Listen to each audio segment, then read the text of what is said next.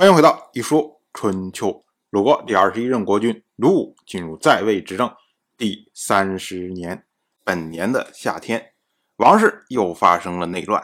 这一次呢，是跟王室的先王姬谢辛有关。姬谢辛他有个幼弟叫做丹季，丹季去世的时候啊，丹季的儿子丹阔跑来来见姬谢辛，见完了姬谢辛出来，就在朝堂上叹气。当时呢，这个王室姬内国单国的公子叫做单千期，他呢是姬谢辛的侍卫。正好这个时候经过朝堂，就听到丹阔在叹气。单千期他就评论说：“呜呼，这位丹阔一定有什么想法。”于是呢，他也跑去去见姬谢辛。他跟姬谢辛说：“啊，一定要杀掉丹阔。”他的父亲刚死，可是呢，他没有愁容。这个时候跑到朝堂来，可见他野心很大，而且呢，他四处张望，又趾高气扬，心思肯定在别处了。如果不杀他的话，必为所害。我们要说啊，这个丹括他父亲死了之后，然后去看一下他的伯父，然后出来叹了口气，结果这位单天期。他就说：“哎，你都把他杀掉，这个有点听得太匪夷所思了。”所以呢，姬叶心他就说：“丹阔一个小孩子而已，他懂什么呀？不要小题大做。”于是呢，哎，这件事情就放下了。后来呢，姬叶心驾崩，他的儿子姬贵做了天王。这位丹阔就想立姬贵的弟弟，也是王室的王子姬宁夫来做天王。可是呢，金宁夫根本不知道有人要拥立他，对这个事情完全不知情。到了本年的四月二十八，这位丹阔开始行动。他呢，首先要扩张自己的势力，于是呢，包围了王室内的韦邑，赶走了韦邑的大夫成谦。成谦呢，啊，从自己封地跑出来，然后呢，逃到了平畴去了。这下呢，就引起了王室的震动了。大家一看，说：“哎，这丹括到底要干什么呀？突然杀来杀去的。”一想，哦，原来他是想拥立姬宁夫做天王，这要换天呐，这肯定不行啊。于是呢，王室的这些大夫们统统都联合起来。到了本年的五月初四，王室大夫尹延夫、刘毅、丹灭、甘过、巩成联合起来攻打丹括，结果。杀死了王室的王子姬宁夫，丹括和王室的王子姬瑕、姬辽流亡去了晋国。春秋记录这件事情为“天王杀其弟宁夫”，说的就是这件事情罪在天王，罪在姬贵。我们从已有的史料来看的话，王室这次的内乱。完全是由丹括一手构建出来的。不管是天王姬贵，还是王子姬宁夫，都不知情，而且也没有任何的迹象显示说姬贵有心借助丹括来除掉姬宁夫。天王有没有错呢？当然有错啊，因为他作为天王，作为王室最有权力的人，作为姬宁夫的兄长。你怎么能够让自己的同母弟弟莫名其妙的卷入到这种纷争中，最终被杀呢？所以，首先就是有失察之过呀，就是你没有保护好你自己的弟弟呀。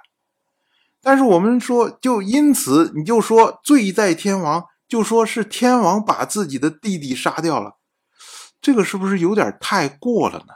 在这儿呢，我们就要多插几句啊。我们大家可能都听说过那句话，叫做“刑不上士大夫，礼不下庶人”。那多数的朋友呢，都会从这个刑罚的处理上来解读，说：“哎，你看这个士大夫过了多爽啊，有错也不会受到刑罚的处分。那老百姓多惨呐，对不对？都是刑罚来对付你啊。”但其实啊，这句话背后有一个逻辑，就是说对士大夫。对待天子、诸侯、卿、大夫这些人、这些贵族们，他是用礼数、用道德来处理，而对付民众用的是刑罚来处理。为什么呢？因为当民众犯了事儿以后啊，我可以把他抓起来，我可以审讯他，我可以审讯他周边的人，所以呢，我可以得到相应的证据，得到相应的真相，然后呢，才能以此来使用刑罚处理他们。可是这一套方式啊，对贵族们是没有用的，就是你不能去审讯贵族。比如说，像我们之前讲过，楚国的令尹芈原曾经呢将斗氏人抓起来，结果手铐一上，好嘛，斗氏人作乱，然后就把芈原杀掉了。所以你没有办法用对付民众的方式来对付他们，那怎么办呢？我就用道德谴责的方式来对付贵族。也就是说，当事情发生的时候，我合理的怀疑你有罪，你要证明自己无罪。如果你证明不了，我就认为你有罪，就好像在天王杀帝这件事情上，春秋的这些史官们合理的怀疑天王是有罪的，可是呢，天王证明不了，说我没有嫌疑，那我就会把你继承天王杀其弟。那大家说呢？这个东西对贵族们有影响吗？当然有影响啊，而且影响非常大。我们要知道，春秋它记录国外的所有的事情，就是鲁国以外的所有事情，都是通过通告来记录的。所以春秋能够记下“天王杀其弟”这样的话，一定是王室那边发了通告给鲁国，鲁国才能记呀。那王室只会跟鲁国发吗？王室当然全天下都发。而且所有国家拿到这个之后都会记下来，然后都会存在他们的档案室里面。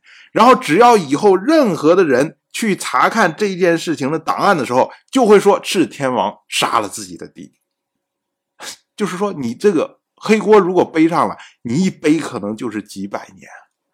这个是对当时人是非常非常严重的。所以我们说啊，就是对于老百姓来说，他是疑罪从无。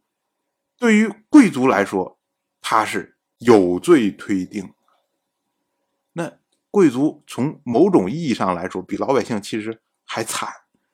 这是我们想说的，就是一个稳定的社会构架呀，不可能有一个阶层在任何时候都得利。当然，这些都是题外话了。当然，我就这么一说，您就那么一听。感谢您的耐心陪伴。《一说春秋》的第一本图书《惊泽》已经正式出版，《惊泽》收录了从春秋开篇到郑国国君郑务生去世的春秋故事，加上多篇的番外回声以及年表、人物关系图、春秋经原文等辅助内容，方便大家和音频参照阅读。有兴趣的朋友，快去公众号《一说春秋》看看吧。